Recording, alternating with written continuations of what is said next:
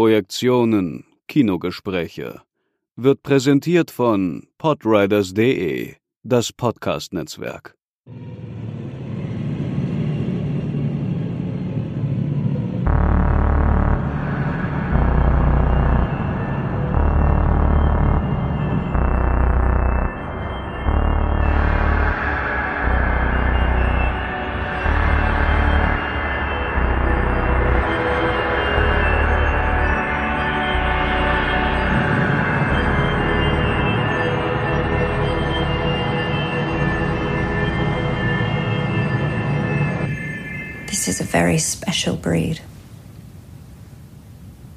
Take good care of it.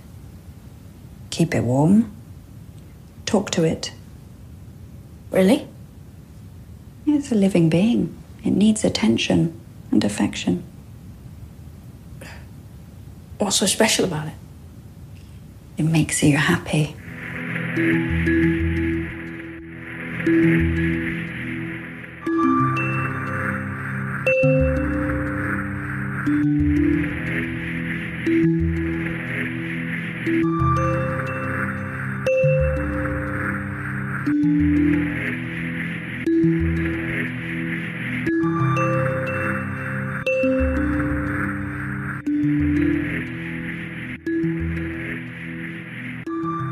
Hallo und herzlich willkommen zu einer neuen Ausgabe der Projektionen. Und bevor wir heute ins Thema hineinspringen, sei wie immer Markus am Ende der virtuellen Leitung gegrüßt. Hallo Markus. Hallo Sebastian. Heute wollen wir uns ja mit dem Werk der österreichischen Regisseurin Jessica Hausner beschäftigen. Die hat Filme wie Lovely Rita, Lourdes und Little Joe gedreht und damit bewiesen, dass sie zu den ganz großen Stilistikerinnen des europäischen Kinos gehört. Also ihre Filme sind auf jeden Fall von der Form her sehr eigenwillig, sehr kühl und für manche auch, auf manche wirken die Filme auch sehr distanziert. Wir werden da heute drüber sprechen. Wir werden über die Themen sprechen und die reichen von einer nicht zu bändigen Adoleszenz bei Lovely Rita bis hin zu genmanipulierten Pflanzen und der Umgang mit Genreversatzstücken der sehr komplex ist. Damit wir uns in äh, diesem Dickicht nicht verirren, wollen wir drei Filme herausgreifen, also Pass pro Toto durch das Werk von Jessica Hausner gehen, einmal Hotel von 2004, Lourdes von 2009 und letztlich Little Joe aus dem Jahr 2019 besprechen. Und das werden wir gemeinsam mit der Filmwissenschaftlerin Sabrina Gärtner tun. Hallo Sabrina, liebe Grüße nach Kärnten. Hallo Sebastian, hallo Markus. Hallo. Sabrina, du hast äh, ja ein Buch geschrieben über Jessica Hausner, das ganz äh, ist erst kürzlich erschienen beim Büchner Verlag und trägt den Titel Die Filme der Jessica Hausner und äh, der Titel ist Programm, du gehst durch das Gesamtwerk von Jessica Hausner hindurch. Das ist ein eine Mammutaufgabe, weil, wie ich ja schon angedeutet habe, ist das ziemlich komplex, das Werk von Jessica Hausner.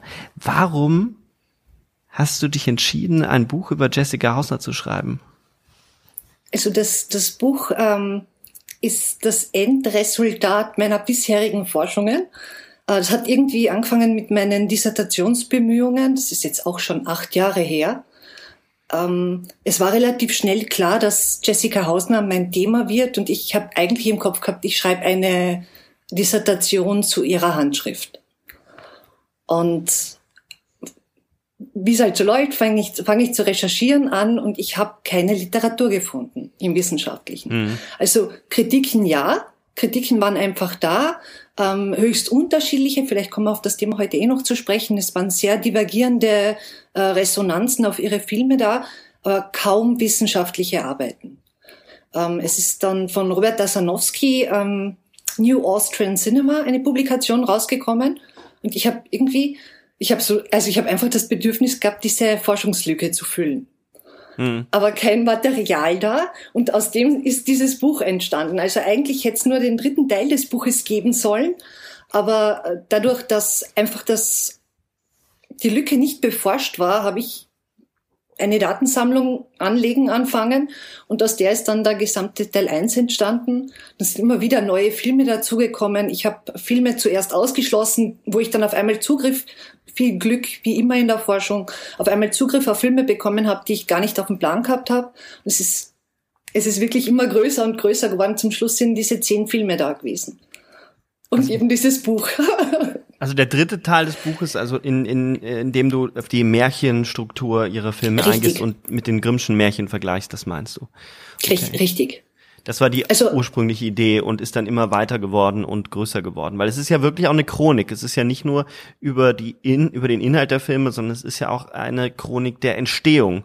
Also sowohl die Produktionsbedingungen als auch die Fördergeschichte kommt drin vor, was äh, für ein Buch sehr außergewöhnlich ist. Ja, also mir war bewusst, dass ich da ungewöhnliche Wege beschreite, gerade im europäischen Kino. Das scheint nicht so populär zu sein. Mir war es aber ein wichtiges Anliegen, weil wir im österreichischen Film immer äh, diese Thematik der wirtschaftlichen Relevanz am, am Tisch haben. Also wir haben immer, äh, wie viel darf österreichischer Film kosten, wie viel darf neuer österreichischer Film kosten, wie viel darf europäischer Film kosten. Also es reden alle davon, dass das Geld kostet, ja. Aber niemand sagt, was kostet es, einen Film zu machen. Und äh, das war irgendwie das Bedürfnis. Also es war mir einfach ein Bedürfnis, diese Zahlen auch einmal auf den Tisch zu legen. Da kommt dieser, also dieser erste Teil hat eben wirklich, er hat, ähm, soweit es mir möglich war, soweit ich Zugriff bekommen habe auf die Produktionskosten, sind die aufgeführt. Es sind sofern möglich Verwertungszahlen angeführt. Also es ist äh, wirklich eine sehr man braucht ein bisschen eine Pitbull-Mentalität vielleicht für dieses Forschungsthema, die ich hier habe. Also man muss einfach dranbleiben und Fragen, Fragen, Fragen, immer dranbleiben. Und man bekommt früher oder später einfach Zugriff, um eine Idee davon zu kriegen, wie viel so ein Film kosten kann. Auch wie, wie ein Kurzfilm oder ein Einminüter, wie viel das kosten kann. Also das war so die Grundidee. Und der zweite Teil ähm, des Buches ist ein Verortungsversuch der äh, aus exakt denselben Gründen entstanden ist. Ich habe versucht, äh, Jessica Hausner im Kontext des österreichischen Films zu verorten und bin dann vor dem irgendwann an dem Punkt gestanden, wo eben das, das Sanowski-Buch da war, das einen äh, großen Anteil zum neuen österreichischen Kino drin hat. Also vor allem Barbara Albert hm. und Nordrand.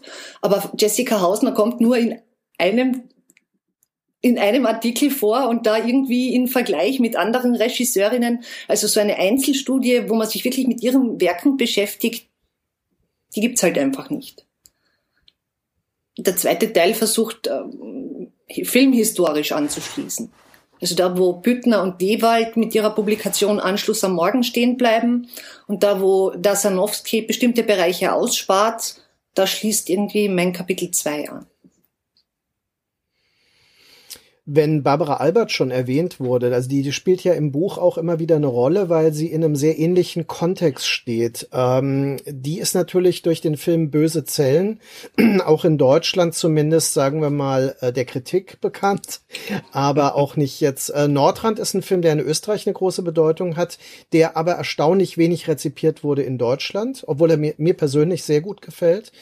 Und ähm, würdest du denn sagen, dass Barbara Albert und Jessica Hausner in einem Kontext zu sehen sind oder äh, siehst du da gravierende Unterschiede im Ansatz der beiden Filmemacherinnen? Ich formuliere es mal so. Also ich glaube, dass sie beide eine ähnliche Bedeutung für den neuen österreichischen Film haben. Ich glaube, dass ihre Handschriften höchst unterschiedlich sind. Mhm. Also äh, es sind, es sind weibliche Perspektiven vielleicht, ja. Ähm, es gibt aber zu der Zeit auch männliche Perspektiven. Also die, die spielen irgendwie zusammen. Es ist wirklich, äh, wie der Sanowski eben schreibt, das ist ein, ein Anbrechen einer neuen Ära. Es ist wirklich eine Zäsur, im, also dieses Jahr 1999 eben mit Nordrand und mit Interview von Jessica Hausner. Und da laufen auch, ähm, also das sind auch Kurzfilme gelaufen von diesen äh, Studentinnen der, der Filmakademie Wien. Fremde, mehr oder weniger. Es war Jörg Kalt ein Thema, es war Svoboda ein Thema. Es waren wirklich viele junge Filmschaffende, die, die, die 1999 auf einmal rezipiert worden sind, wo zuvor einfach keine Resonanz da war. Also ja ist, ist, es ist ein, also 1999 ist einfach ein wichtiges Jahr für den neuen österreichischen Film. Ähm, Barbara Albert und Jessica Hausner haben ja zusammen eine Produktionsfirma, gemeinsam mit mhm. Martin Schlacht und Antonin Svoboda, die Coop 99. Die hat sich auch toll entwickelt in Österreich. Sie ist, ähm, wenn man das so flapsig formulieren will, vielleicht, ähm, die sind schon verlacht worden am Anfang, ja. Also äh, da kommen vier Absolventen der Filmakademie, einer, ein, ein Kameramann, drei Regiestudenten und die wollen irgendwie ihre eigene Produktionsfirma aufziehen. Und das ist, also es ist schon von den großen Produzenten, ähm, es ist bemerkt worden, aber mit einem Lächeln im Gesicht so vielleicht. Und die haben sich in mhm. Österreich wirklich zu einem, zu einem Player entwickelt. Mhm. Also die sind äh, wirklich für Arthouse-Kino und die Produktionen, die aus der COP 99 kommen, erzeugen tolle Resonanzen auf den Festivals. Also ja, weil auch die ersten, ersten Versuche natürlich von der Radikalität geprägt waren, im Windschatten der anderen, auch mit weniger finanziellen Mitteln. Man merkt da sehr früh im, im Schaffen dieser Produktionsfirma und natürlich der, der, äh, dieses Verbundes, ähm, dass dann Stilwillen herrscht und wirklich ein Willen auch, auch Visionen zu verfolgen. Und ähm, das zeichnet, finde ich, schon dieses kleine Filmland Österreich aus, dass es dann in diesen, in diesen kleinen Produktionen auch sagt, also aufs Ganze geht. Die Leute gehen dann wirklich aufs Ganze. Und das merkt man schon, wenn man jetzt mal nah an Hausner bleibt, schon diesen äh, Kurzfilm ab, von denen ja einige sehr schwer äh, zu bekommen sind, wie du ja schon angedeutet hast, aber sie ist, sie ist sehr früh sehr eigenwillig und auch ihre Kompagnons. Auf jeden Fall, ja, das sehe ich auch so. Mhm. Es hat doch wirklich jeder eine, eine ähm, besondere Ausrichtung. Es ist wirklich so, dass, dass jeder für was Eigenes steht. Es ist, sie haben schon eine, eine, eine Gemeinschaft, also man erkennt eine, eine künstlerische Herangehensweise an dieses, an dieses Filme schaffen, aber sie sind trotz aller Gemeinsamkeiten durchwegs unterschiedlich. Es ist wirklich ein, ein spannender Bereich, äh, wo viel mehr Forschung betrieben werden müsste, wo viel mehr Film gesehen werden müsste. Ähm, sowohl männliche als auch weibliche Beiträge. Da ist, da, da liegt ganz viel Potenzial, das gehoben werden also soll. Äh, ich erinnere mich, ich habe äh, vor einigen Jahren ein ähm, äh, Seminar zum österreichischen Kino gemacht. Ich bin ja österreichischer Staatsbürger, daher ja auch mein Name. Ähm, allerdings, da bin ich ja nicht dort aufgewachsen und so weiter, aber ich habe immer ein großes Interesse für das österreichische Kino behalten. Und natürlich ging das zunächst mal aus von der Rezeption von Haneke und Ulrich Seidel und solchen großen Namen.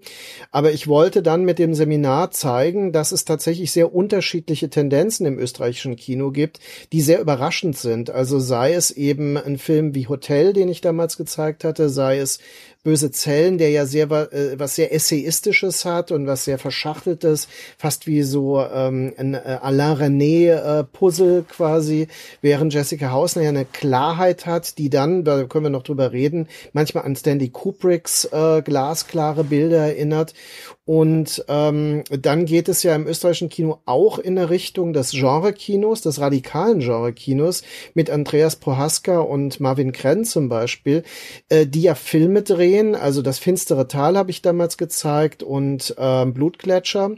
Äh, das sind natürlich auch Filme, die so etwas Rabiates haben, was das deutsche Kino sich gar nicht getraut hat zu dieser Zeit. Ja? Und Stefan, äh, Stefan Ruzowitzki ist auch eine dieser Figuren. Also es ist sehr interessant, äh, was man im österreichischen Kino entdecken kann, ganz grundsätzlich. Das finde ich eigentlich wichtig. Und ich versuche das auch immer einzubringen. Also jetzt lehre ich ja in Ludwigsburg an der Filmakademie. Und es ist, ich merke, dass, dass das für ähm, äh, Studierende dort total wichtig ist zu sehen, dass im deutschsprachigen Raum eben äh, so eine Vielfalt möglich ist. Aber natürlich ist auch immer die Frage, die dann kommt, und das thematisierst du ja in dem Buch auch, ähm, äh, wer guckt das eigentlich, ja? Und ich bin wirklich erschrocken, als ich jetzt heute noch mal ein bisschen in dem Buch gelesen habe und äh, du führst ja äh, Besucherzahlen auf, die die sind ja beschämend zum Teil. Also außer Lourdes ähm, ist alles ich, man kann es nicht mit Deutsch, also man kann es nicht mit Deutschland vergleichen. Ja? Ähm, wir, wir sind einfach ein kleineres Land und wir haben vielleicht auch eine andere Einstellung zu Kino als ähm, Kunstform. Mhm. der, der Vorwurf äh, steht immer im Raum, dass der Österreicher Kino als Kunst vielleicht nicht zu würdigen weiß. Ähm, ich kenne keine Studien das in Deutschland das Problem teilen wir, glaube ich, eher, als dass es eher eine Trennung gibt zwischen Österreich und Deutschland. Ja, also die, die, die Zahlen, also die Besucherzahlen sind wirklich erschreckend. Gell? Also bei Lourdes sind wir international, glaube ich, irgendwie bei 388.000 äh, Zusehern aber das ist die rühmliche Ausnahme. Also wir mhm. feiern schon, wenn, also 30.000 ist schon mehr als solide. Mhm. Wenn man so Hotel denkt, Hotel hat 5.200, 5.700 Zuseher, glaube ich, erreicht. Also. Ja. Naja, klar, es ist ein kleines Land, das stimmt, äh, aber es, es klingt halt auch unheimlich krass. Man denkt dann so, wow, äh, da dreht die Frau wirklich so einen Film und der, der wird international wahrgenommen und in seinem Heimatland sind 5000 Leute, die dann da reingehen. Das ist schon krass. Also, aber gut, ähm, damit haben wir es zu tun. Äh, man findet ähnliche Phänomene auch in cinephilen Ländern. Also wir hatten schon ähm, Thema ähm, Philippe Grandrieux in Frankreich mhm. zum Beispiel ist ein Regisseur, äh, der, äh, der hat dann auch nur im Tausenderbereich manchmal Zuschauer gehabt schon.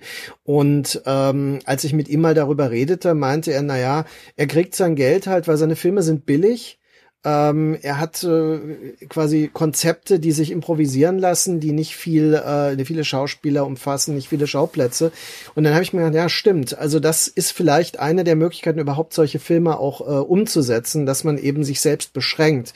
Und diese Pointierung, diese Verdichtung, die man in den Filmen, die jetzt alle da erwähnt wurden, also speziell aus diesem Kontext der äh, Produktionsfirma, die alle so eine so eine Selbstbeschränkung zum Teil auch ähm, praktizieren. Ja? Also die nicht ausufernd sind jetzt. Äh, bei Little Joe ist das in äh, Little Joe, ja, ja. ja. Ist das äh, dann anders, weil ähm, äh, das äh, ja auch ein Film ist, der auf den internationalen Markt bewusst hin gearbeitet ist. Also da werden wir ja gleich noch drüber reden. Aber Sebastian, äh, du wolltest gleich. Ja, ich hätte jetzt äh, erstmal den Vorschlag gemacht, dass wir ähm, vielleicht direkt in Hotel hineinspringen, weil wir ihn schon erwähnt haben und dann ähm, sicherlich immer wieder den Bogen auch zu einigen Thesen und Themen, die im Buch ja auftauchen, zurückkommen werden. Das äh, bei Hotel ja auch der Fall. Den besprichst du ja auch äh, im Detail. Ähm, wenn wir vielleicht erstmal den Inhalt zusammenfassen für all diejenigen, die von dem Film noch nichts gehört haben, was äh, relativ viele auch in Deutschland sein werden.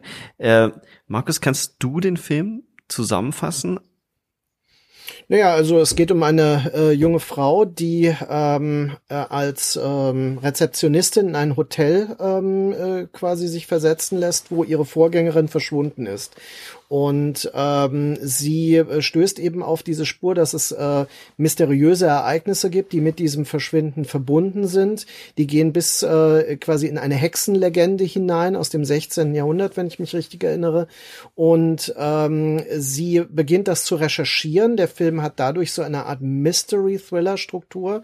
Und ähm, der, der, die zentrale, auch die in Erinnerung bleibende Szene ist also ihr Gang durch diese äh, durch dieses leerstehende Hotel Hotel, ähm, was also oft mit äh, Stanley Kubricks Shining verglichen wird, wo sie immer wieder quasi in dunkle Ecken hinein äh, verschwindet und so weiter. Und am Schluss ähm, äh, geht sie in ein Waldstück, um zu rauchen und ähm, kommt nicht mehr ins Hotel zurück und äh, scheint dann im Wald zu verschwinden. Irgendetwas passiert, wir sehen aber nicht was. Also der, der Film hat durchaus ein offenes Ende dann.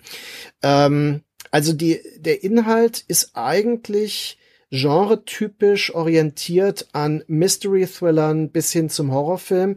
Wobei, ähm, da bin ich ja ein bisschen vorsichtig, was die Definition von Horrorfilm be betrifft, weil in meiner Definition der engeren ja das Übernatürliche als Bedrohung äh, eine Rolle spielt, während im Mystery-Thriller äh, die Unbestimmtheit dabei wichtig ist. Also, und diese Unbestimmtheit äh, ist in dem Film Hotel denke ich, immer noch gegeben, weil nichts aufgeklärt wird, weil nichts bestätigt wird. Wir haben, wir haben keinen Geist, der auftaucht. Wir haben eine äh, quasi ungreifbare Präsenz des Unheimlichen, dieser leichten verschobenen Wahrnehmbarkeit des Alltäglichen, die aber äh, nie bestätigt wird im Sinne von, es gibt diese übernatürliche Bedrohung.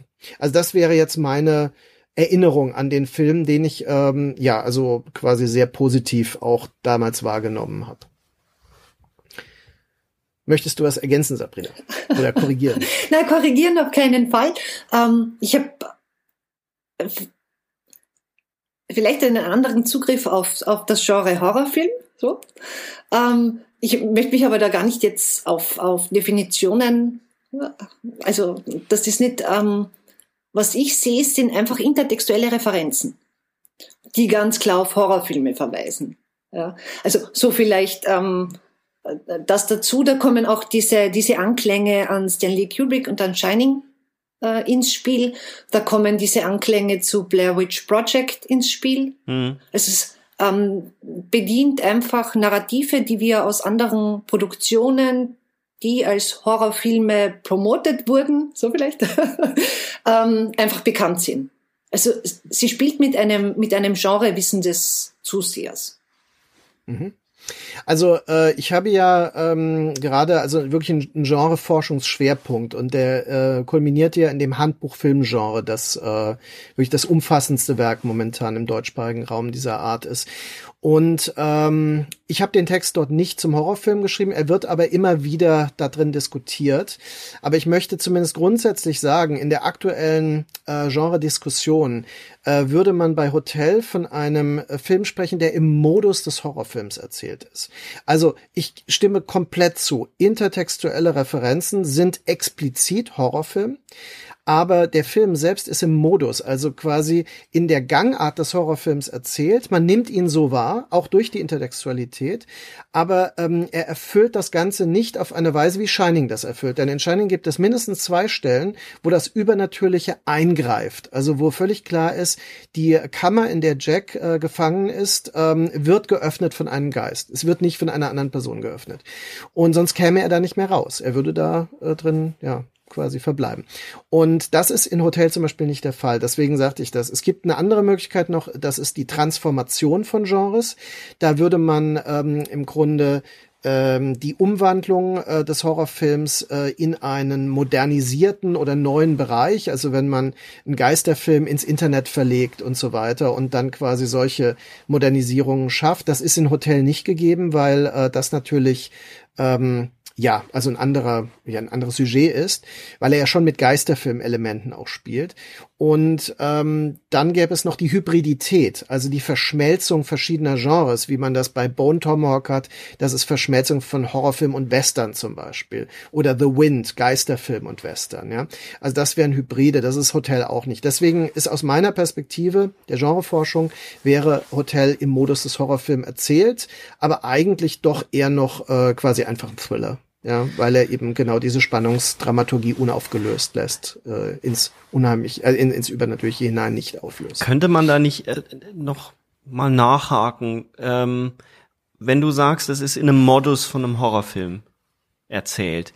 Sie benutzt ja, wie Sabrina schon meinte, ganz viele Referenzen.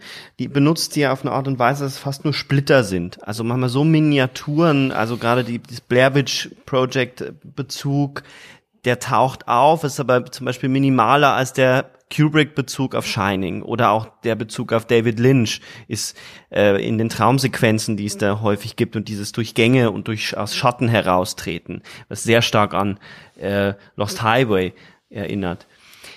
Ähm, könnte man nicht sagen, sie benutzt diese Bilder, um etwas anderes zu erzählen? Also ist es nicht sogar gar kein Thriller? Benutzt sie sogar den im Modus, ich würde sogar sagen, so weit gehen, sagen sie benutzt den Thriller als Modus, um den Film komplett zu zersplittern, aber was bleibt dann? Ich habe immer überlegt, ob es nicht doch ein Film ein fast schon eher ein Drama ist, was da drunter liegt unter dem Ganzen. Also eine Art ein Melodram. Ja, oder ein Psychodrama, also einer einer Person, ah, äh, mhm. einer Hauptfigur, also in dem Fall ja Irene, die die ähm, mhm. dort als Rezeptionistin beginnt, Ähm, und vieles bleibt ja ausgeblendet, bricht aber trotzdem ins On herein. Also ihre Eltern, komisches Verhältnis hat sie mit ihren Eltern, die rufen an, sie soll kommen, dann soll sie doch wieder nicht kommen. Es ist auf jeden Fall komisch, sie, sie ist sehr hochgeknöpft, sie wirkt sehr Sie wirkt sehr äh, konservativ. Sie hat das Kreuz, das sie dann nicht verschenken will, an die, an die andere Rezeptionistin gespielt von Birgit Minichmeier, die einige vielleicht kennen werden, ähm, die ja so eine Art Gegen, Gegenfigur ist zu ihr, also sexuell offen, während Irene ja doch erstmal schon prüde wirkt, so wie sie erzählt ist. Sie, sie öffnet sich ja dann in dem Moment, wo sie auch einen Modus übernimmt, nämlich den Modus der Brille der Vorgängerin, den sie findet, die sie findet. Also ist es nicht schon auch ein Film über eine Person, die, die an einem Hotel, in einem Hotel, spielt auch noch in einem Hotel, wo Menschen hingehen, um, um auch ein Stück weit den Alltag hinter sich zu lassen, vielleicht auch ein Stück ihrer Persönlichkeit hinter sich zu lassen spielt dieser Film, ist nicht vor allem um sie, geht der Film nicht vor allem um sie und ihre Suche nach einer Identität oder nach einer Verwandlung?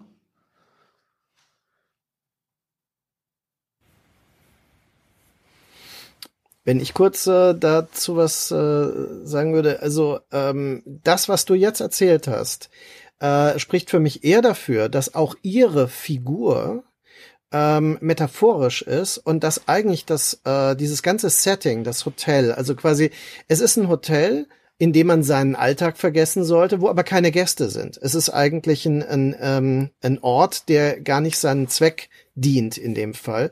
Äh, ist das nicht alles eine Metapher eigentlich für einen spezifischen Teil von Österreich auch? Für eine äh, spezielle, ähm, ja, so eine spezielle äh, Eigenheiten der österreichischen Gesellschaft, die sich in diesen in diesen Konstellationen äußern. Also das ist der Eindruck, den ich mhm. immer hatte. Es ist eine These, ich kann die, ich könnte die nicht ins Detail begründen, aber mich würde interessieren, was Sabrina dazu meint. Also bei der, bei der räumlichen, also bei der räumlichen Inszenierung des Hotels haben wir einen Dualismus.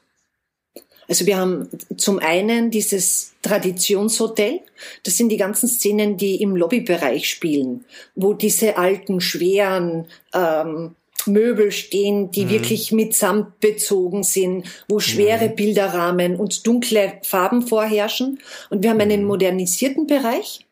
Ähm, wirklich, also den Swimmingpool, die Wellnessanlage, wir haben diesen modernen äh, Fahrstuhl mit defekten Lautsprechern. Also wir haben, wir haben so Tradition und Moderne in einem Ort verquickt. Ich, ich, kann den, mhm. ich kann den Ort ganz schwer greifen, als, als Symbol für etwas oder als Repräsentation, weil er zu viele, weil er zu viel mischt. Er hat zu viele verschiedene Einflüsse. Wir haben dann im Untergrund irgendwie diese, Keller, diese ja. Kellerräumlichkeiten. Wir haben als Zwischenwelt diese Mitarbeiterzimmer. Also wirklich den, äh, die ältesten Modelle von Mitarbeiterzimmern, die man sich denken kann, mit mhm. Rissen an den Wänden, da ist grob drüber gespachtelt und mit Farbe ein bisschen äh, was ausgebessert. Also das sind das sind so viele unterschiedliche Welten, die in diesem Hotel zusammenkommen. Und was, was dann doch spannend ist, ist, uns fehlen die, die Außenansichten. Also wir mhm. haben, das, das Hotel wird uns als, als Innenraum, also als Innenräume, multiple Innenräume auch unterschiedlich gestaltet gezeigt.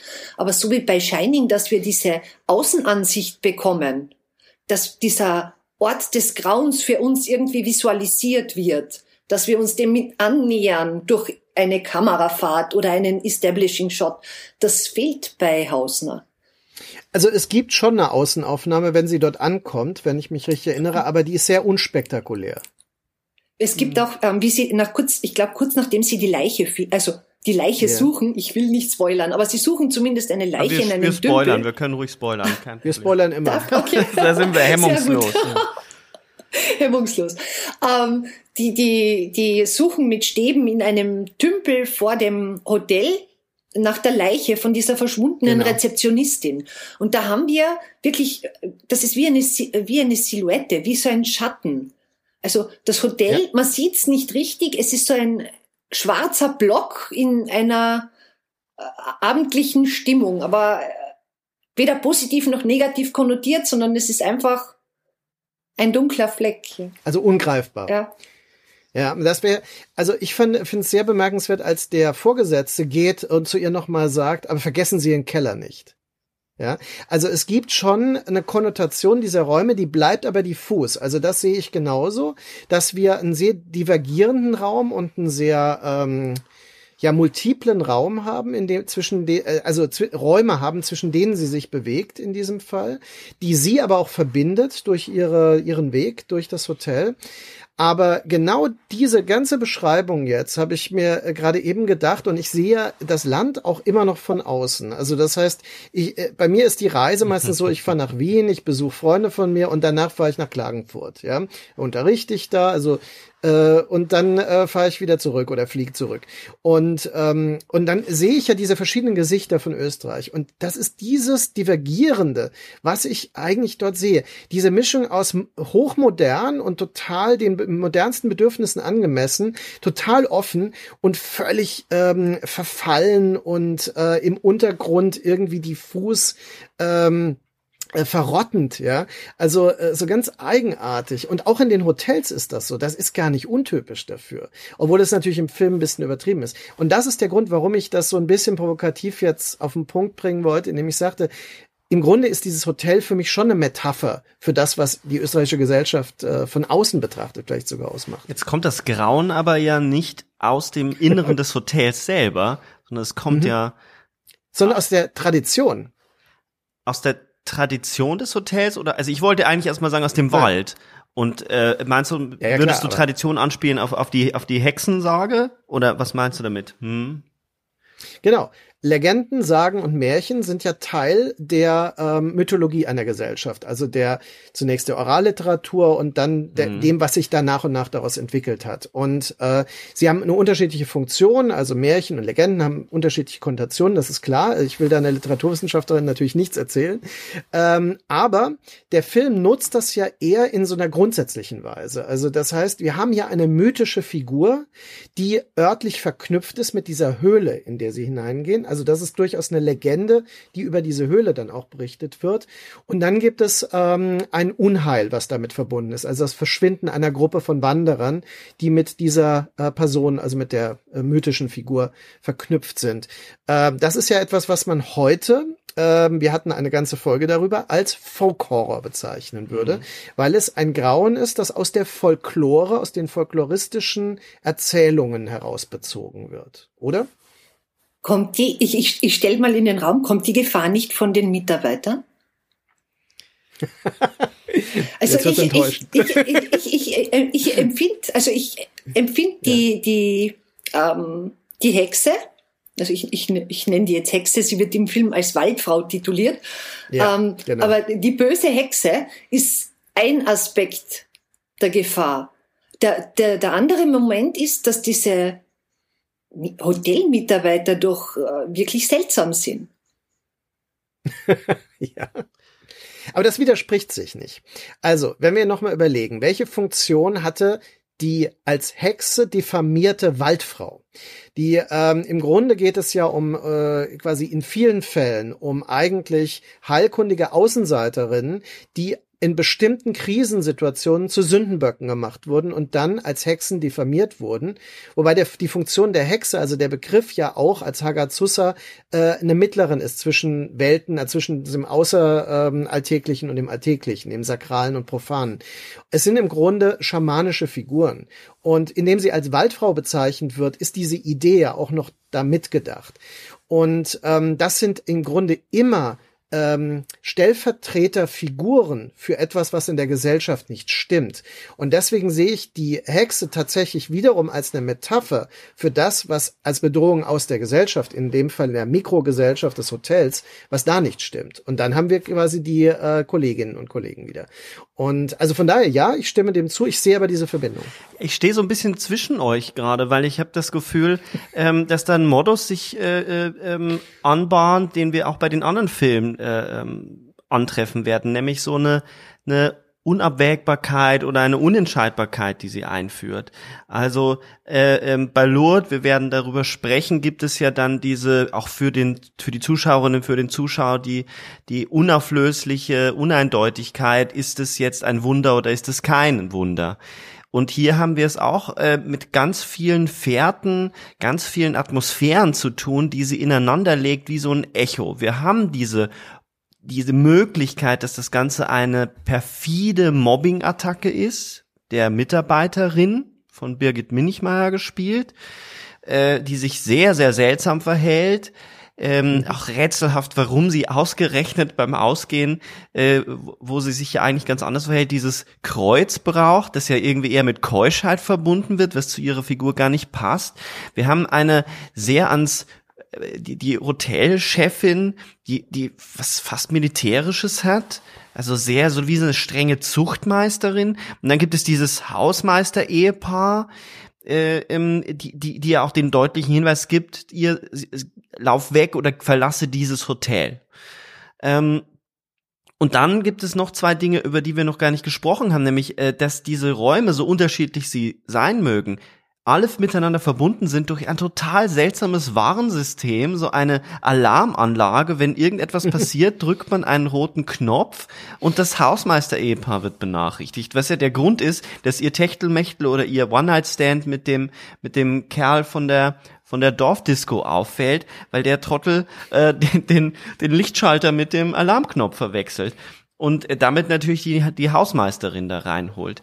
Ähm, also auch ihr sexuelle, ihre sexuelle Erfüllung wird ja bestraft in dem Film. Und dann gibt es noch was Interessantes, nämlich immer wieder diese Form, dass in ihren Träumen etwas vorweggenommen wird oder angedeutet wird, was sich später erfüllt oder nicht erfüllt. Also ihre Gänge in, in, in diese, in diese, diesen dunklen Flur, der sich ja dann als Sackgasse in, im Echt erweist, also als ein Nichtort. Und äh, der Schrei, der Film endet ja mit einem Schrei. Also sie geht in die Dunkelheit und man hört ein Schreien und dann endet der Film. Sie hat ja ursprünglich eine andere Szene noch gedreht, äh, wo, wo die dritte Nachfolgerin dann eingeführt wird. Die hat sie dann ja ähm, äh, gestrichen, obwohl die Kopien schon fertig waren. Aber vorher gibt es eine Traumsequenz, wo sie auch schreit. Nur ist der Schrei ähm, nicht auf der Tonspur. Das heißt, man sieht nur dieses, dieses Gesicht, den Schrei, also so einen Munch, Munchschen Schrei. Und ich habe immer am Ende gedacht, sie läuft quasi in ihr eigenes Schreien hinein. Sie trifft auf sich selbst. Sie, sie, sie kommt äh, ähm, das Grauen liegt eigentlich viel mehr in ihr selber als in allen anderen Sachen, was Atmosphären sind. Und ich stimme dir vollkommen zu, dass da Folklore-Elemente reinkommen, weil sie ja auch eine Außenseiterin ist, eine, die von außen kommt, ähm, wo man ja vermuten kann, dass das Religiöse bei ihrem Leben, bei ihren Eltern eine größere Rolle spielt, als sie, als uns erzählt wird oder gezeigt wird. Insofern würde ich schon dazu tendieren, den Film als ein, vielleicht lese ich ihn zu psychologisch, aber ähm, als ein Psychogramm einer einer einer Auflösung einer Identität oder der Versuch, ähm, sich etwas zu stellen und eine Art von Paranoia zu verfallen. Da passt vielleicht diese äh, Diskussion rund um die Ambiguität ganz gut rein. Also das ist einfach ein, ein, ein Punkt, der in den Rezensionen, in den Besprechungen zu Jessica Hausners Filmen, egal welchen Film man hernimmt, das ist immer ein Thema. Das ist eine also die Filme eine Mehrdeutigkeit implizit haben, Punkt eins, und dass die Rezeption nie eindeutig ist. Also man kommt, die individuelle Rezeptionserfahrung spielt ganz stark damit rein, was der Film für dich zum Schluss ist. Also ich glaube, dass deine Deutung äh, genauso zulässig ist wie jede hm, andere. Total. Wir werden das Thema bei Little Joe wahrscheinlich ähm, genau im, im gleichen Bereich haben. Wir werden es bei Lourdes haben. Ähm, Jessica Hausners Filme polarisieren immer. Es gibt nie einen, es gibt nie einen Konsens, sondern es gibt immer Extrempositionen, was Leute in diesen Filmen sehen. Und das hat ganz stark damit zu tun, wo man selbst herkommt. Und ich finde die Idee, also ich finde die Idee wirklich ansprechend, in ihren Filmen einen Rorschach-Test zu sehen. Also diese, mhm. diese Idee, die finde ich wirklich gut, weil ich das eben in der Lehre sehe, dass Studenten teilweise zu ganz unterschiedlichen Ergebnissen bei Sequenzanalysen kommen, wo ich mir denke, stilistisch gibt sie, sie gibt uns nicht vor, wie die Szene zu interpretieren ist, wie die Sequenz oder die Einstellung zu interpretieren ist. Das ist ganz viel, was wir mit unseren Seherfahrungen beeinflussen. Also ich glaube, also diese Idee von, äh, es gibt einen amerikanischen Kritiker, ähm, Charles Bramesco, der eben mit dieser Idee des Rorschach-Tests aufge aufgekommen ist der gemeint hat, dass die, wie man die Filme rezipiert, teilweise mehr darüber aussagt, wer man selber ist, als was Jessica Hausner mit diesem Film wollte. Ja. Und sie unterstützt das schon, indem sie äh, sagt, es sind immer alle Lesarten zulässig. Also in Interviews äh, befeuert sie jedwede Lesart. Ja gut, das ähm, das macht jetzt ein David Lynch ja auch, äh, dass er sich, dass er äh, hands off und äh, ich ihr könnt machen, was ihr wollt mit meinem Film. Ich, ich zögere ein kleines bisschen äh, ähm, jetzt schon an dem Punkt dazu zu stimmen, weil mir eine Sache fehlen würde noch, nämlich das, was Markus, ich finde nämlich schon den Gedanken auch gut, den Film als eine äh, Strukturanalyse von Österreich zumindest äh, zu diskutieren. Äh, deshalb, weil es natürlich diese Ambivalenzen und Offenheiten gibt. Aber bei Lourdes zum Beispiel sind ja ganz viele Themen drin, die fast dokumentarisch, wo sie fast dokumentarisch den Finger drauf legt und schon Aussagen trifft. Der Film sagt ja nicht, ist ja nicht komplett urteilsfrei. Zumindest äh, ähm, schien es mir so.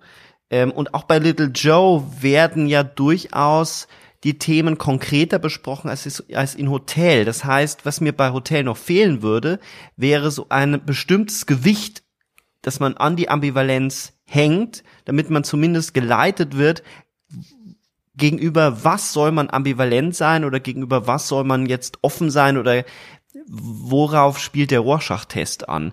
Das wird mir das in den in den Referen in den Rezensionen des Films bleibt mir das immer so offen und es wird eigentlich immer nur als ein, eine Dekonstruktion von einem Genre, was ich albern finde. Ich finde, der Film hat nichts Dekonstruktivistisches. Nein.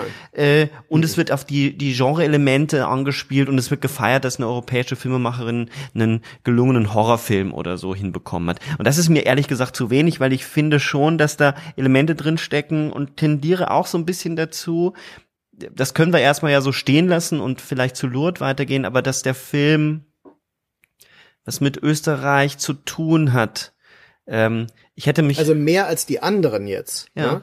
Also wir haben ja jetzt drei Filme, die die wir auch ausgewählt haben, weil sie doch unterschiedliche Aspekte ähm, ihres Werkes repräsentieren. Und Lourdes ist ja wirklich ein Film über ein französisches Phänomen und äh, eben der Little Joe ist jemand, ein Film, der nochmal in ein ganz anderes Milieu geht. Und äh, Hotel ist ganz explizit ein Film, der in Österreich spielt, der äh, österreichische kulturelle Konzepte, also Tourismus als ein wesentlicher Faktor der Wirtschaft. Das ist ja das Hauptthema des Hotels, wenn man so will, grundsätzlich. Es gibt verschiedene Mentalitätsrepräsentationen, ja, also das Zugeknöpfte und dieses sinnlich offene, das, ähm, das so auch mit Klischees spielt, der Mentalität. Ähm, das sind alles Dinge, finde ich, die äh, die in Hotel, also für mich spielen die eine Rolle, aber ja, sicher. Natürlich sagt meine Rezeption etwas für das, was mich daran interessiert aus. Das ist überhaupt keine Frage. Mhm. Aber ich finde, eine Rorschach-Test-Interpretation äh, würde auf, für mich auf zu viele äh, Filmemacherinnen und Filmemacher zutreffen, äh, die uneindeutig bleiben. Also David Lynch wurde schon erwähnt, auch Claire Denis könnte man da. Also es gibt für mich zu viele, das ist zu allgemein. Also ich finde, dieses, diese Lesart ist nicht spezifisch genug und tut ihr gar nicht so, ähm, also äh, bekommt ihr gar nicht so gut. Also es ist gar nicht, weil das spezifische, Jessica Hausner ist ja, deswegen reden wir über sie, die ist ja schon was Besonderes, ja, das muss man mal sagen. Und ähm, und das finde ich kommt dadurch nicht zum Ausdruck. Also ich bin jetzt sehr gespannt, wie wir über die anderen Filme da auch weitergehen. Wir sollten jetzt auch zu Lourdes kommen und äh, wir müssen auch gleich nochmal drüber reden. Ich als Filmwissenschaftler explizit ähm, würde ja immer sagen, es spielt schlicht keine Rolle, was sie dazu sagt. Ja, ob ihr das so oder so recht ist. Wichtig ist, was der Film bietet. Ja, was zeigt uns der Film. Äh, Oliver Stone kann uns drei Stunden lang erzählen, was er mit äh, einem Film, einem beliebigen Film aussagen wollte. Was er sehr gerne wenn macht. das in dem Film nicht drin, was er gerne macht, ja, auf Audiokommentaren, ähm, was nicht in jedem Film drin ist. Und dann muss man sagen, okay, dann erfüllt er das nicht. Und dann ist für mich ein weiterer Grund, nicht auf ihn zu hören.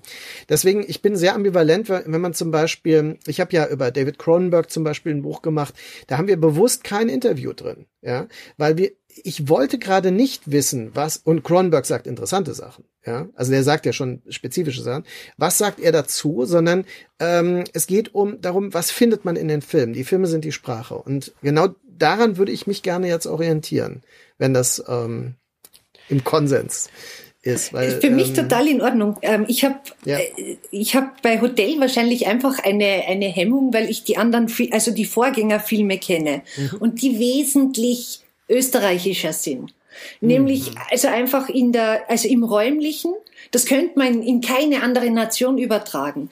Die Wienern, also es sind Laiendarsteller in den Filmen, es sind ähm, Studienfilmproduktionen äh, Produktionen teilweise, also ähm, studentische Projekte, wo so ein Wiener Dialekt da ist. Also ich weiß, in Hotel, in, wir haben in Hotel, wir haben diese Note des, des österreichischen Dialekts, die ist nach wie vor präsent. Aber in den früheren Filmen ist es für mich halt einfach so viel stärker, dass ich eher dazu tendiere, zu Hotel zu sagen, das ist vielleicht so ein Übergang ins Internationale. Also der bei Lourdes völlig gelungen scheint, also ist ja auch in einer anderen Sprache, ist nicht in, in, in Deutsch realisiert der Film, aber Hotel ist für mich im nationalen Kontext am, am schwierigsten zu greifen. Mhm, okay. Dann springen wir doch mal Sebastian, worum geht's in Lourdes? Genau. in Lourdes. Äh, der Film ist aus dem Jahr 2009 und es geht um äh, Christine. Die ist seit, äh, die hat, ähm, welche Krankheit hat sie nochmal? Äh, Multiple Sklerose, glaube. Multiple Sklerose. Genau. Sie ist an den Rollstuhl gefesselt und ähm, lässt sich zu einer Pilgerreise nach Lourdes überreden oder nimmt an einer Pilgerreise teil ähm, und wird dort ist auf rundum Betreuung äh, angewiesen, wird von einer Malteserin, also die Malteser organisieren das von einer Malteserin rundum gepflegt und in Lourdes geht es die ganze Zeit, also der Kontext ist, dass die ganze Zeit darüber geredet wird, dass in Lourdes ja Wunder passieren, dass also Krankheiten geheilt werden, dass äh, Kranke oder Leute, die nicht gehen können, wieder aufstehen und gehen können. Und ähm, Hausner begleitet äh, Christine dabei, wie ein Wunder geschieht, nämlich sie kann nach äh, wenigen Tagen dort aufstehen und wieder gehen. Es gibt wichtige Nebenfiguren, äh, über die wir reden müssen. Es gibt eine ältere Frau, die sich um sie kümmert, die sie auch bei den Prozessionen nach vorne schiebt, die das Wunder erzwingen will. Es gibt eine Oberin, die ähm, am Anfang äh, sehr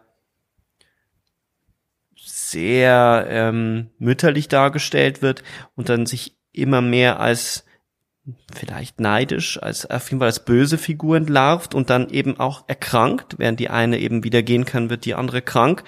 Und der Film endet dann mit einem Bild, wo nicht mehr ganz klar ist, ob es wirklich ein Wunder war oder ob es eben nur eine spontane Verbesserung, eine plötzliche Verbesserung des Gesundheitszustands ist. Ähm, das Ganze ist deutlich ähm, reduzierter erzählt. Also wenn man es jetzt mit Hotel vergleicht, das hat eben nicht diese Genreanleihen, sondern es ist eigentlich ein Melodram. Erstmal, wenn man es als ein Genre bezeichnet, be, be, bezeichnen mhm. würde. Die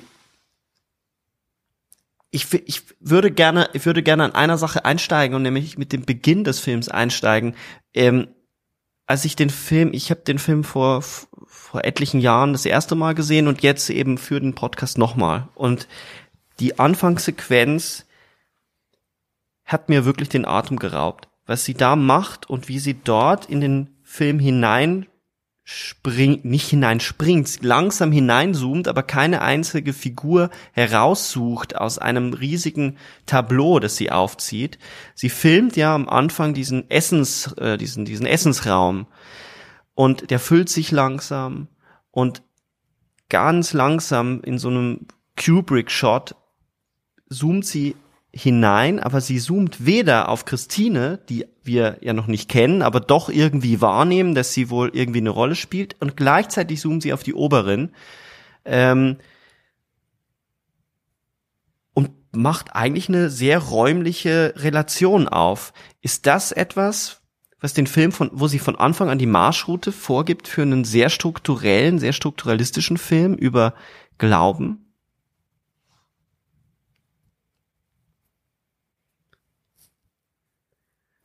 Ist die Frage, ob der Film um Glauben geht.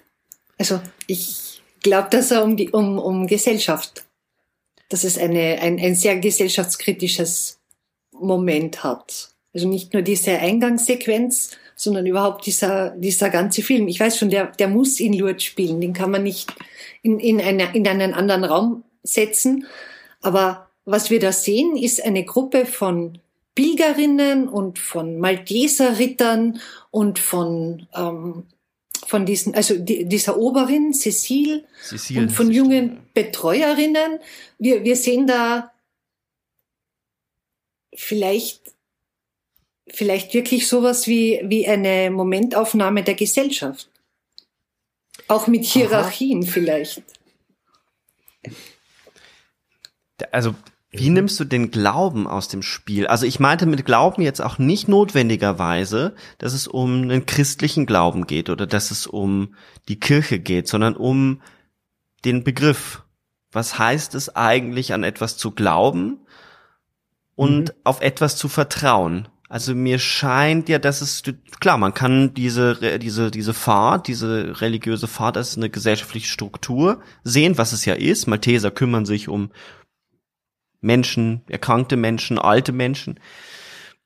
Aber ähm, eines der wesentlichen Punkte ist ja, dass es ähm, einerseits so ein Mitgefühl gibt mit den mit denen, die nicht laufen können, mit den Kranken. Also es gibt ja diese drei alten Frauen, die immer wieder in wiederholten Einstellungen. Der Film lebt ja von der Wiederholung, dass sich immer ähnliche Einstellungen wiederholen und aber in jeder Wiederholung gibt es leichte Abweichungen und und Veränderungen. Ähm, und diese Gespräche dieser Damen kreisen ja immer darum, wer verdient etwas, wer verdient etwas nicht, äh, wer, wer, wer ist eigentlich eines Wunders würdig und wer nicht. Und in dem Moment, wo sie ja laufen kann, beginnt ja quasi so ein, so ein Zerfall des guten Glaubens, dass dort ein gütiger Gott ist und es wird eigentlich äh, es, es herrscht Missgunst und Misstrauen, ob da nicht doch irgendetwas falsch gelaufen ist. Und das finde ich interessant, wie sie, wie sie vertrauen und glauben, was ja immer ein volatiler Zustand ist. Glauben lebt ja davon, dass nichts ist, auf den es gründen kann. Und damit scheint sie mir zu spielen. So habe ich das verstanden. Habt ihr das so anders gelesen? Markus, wie hast du den Film hm. gesehen? Also, ähm, ich würde vielleicht auch nicht sagen, dass äh, der Glaube das Thema ist, sondern äh, ich habe das als die Kommerzialisierung äh, von Religion ah. und dadurch die Ausbeutung äh, des Glaubens wahrgenommen. Und ähm, insofern stellt der Film etwas in Frage. Dieser Film dekonstruiert tatsächlich dadurch auch äh, Religion als Geschäft. Und ähm, er stellt ja im Grunde in dieser variierten Wiederholung, in dieser ständigen Entwicklung die Figuren auch bloß. Also alle haben eine Schattenseite, die sich früher oder später zeigt. Ähm, das, was so exponiertes, ähm, wie man heute sagen würde, gutmenschliches Gehabe ist, entlarvt sich eigentlich als zutiefst neidzerfressen, äh, mit äh, eigener ähm, Unzulänglichkeit quasi belastet und so weiter. Ähm, ich fand die Besetzung auch der Oberin äh, mit Elina Löwensohn ist auch äh, sehr interessant, weil das ja eine fast ikonische Schauspielerin ist. Die ist ja aus Nadja, dem Vampirfilm mit, mit David Lynch interessanterweise, auch produziert von ihm, ähm, äh, bekannt und hat bei Bruno Dumont mitgespielt in, in Sombre und so weiter. Also das ist eigentlich so eine, so eine ganz prägnante Figur, die, äh, die den Abgrund mit in diese, in diese religiöse äh, Vertreterin hinein bringt schon. Ja, also deswegen, ja, die habe ich auch direkt äh, wahrgenommen. Und ich denke auch nicht, dass es zufällig ist, dass sie so besetzt wurde. Und dann haben wir auch, äh, was ja schon bei Hotel angedeutet wurde, immer wieder diesen, diesen unterschwellige äh, Sexualität, das Begehren, das immer mitschwingt, aber nie äh, zum Ausbruch kommen kann so richtig. Und wenn es zum Ausbruch kommt, sofort skandalisiert wird. Also das ist im Grunde eine hochgradig äh, restriktive Gesellschaft, die hier beschrieben wird und die sich in diesem extremen Ort Lourdes äh, zeigt. Deswegen ja, also was Sabrina sagte, das kann ich durchaus nachvollziehen. Der Film muss dort spielen, weil es keinen Ort sonst gibt, der so radikal das zeigt und ermöglicht, das zu präsentieren. Das wäre meine Perspektive darauf. Sabrina, wie siehst du das? Also ich, ich liebe die Eingangssequenz von Lourdes auch sehr. Gibt kein, ja. Also wirklich keine Lehrveranstaltung, in der ich die nicht zeige. Meine Studenten ächzen schon, wenn sie die sehen müssen.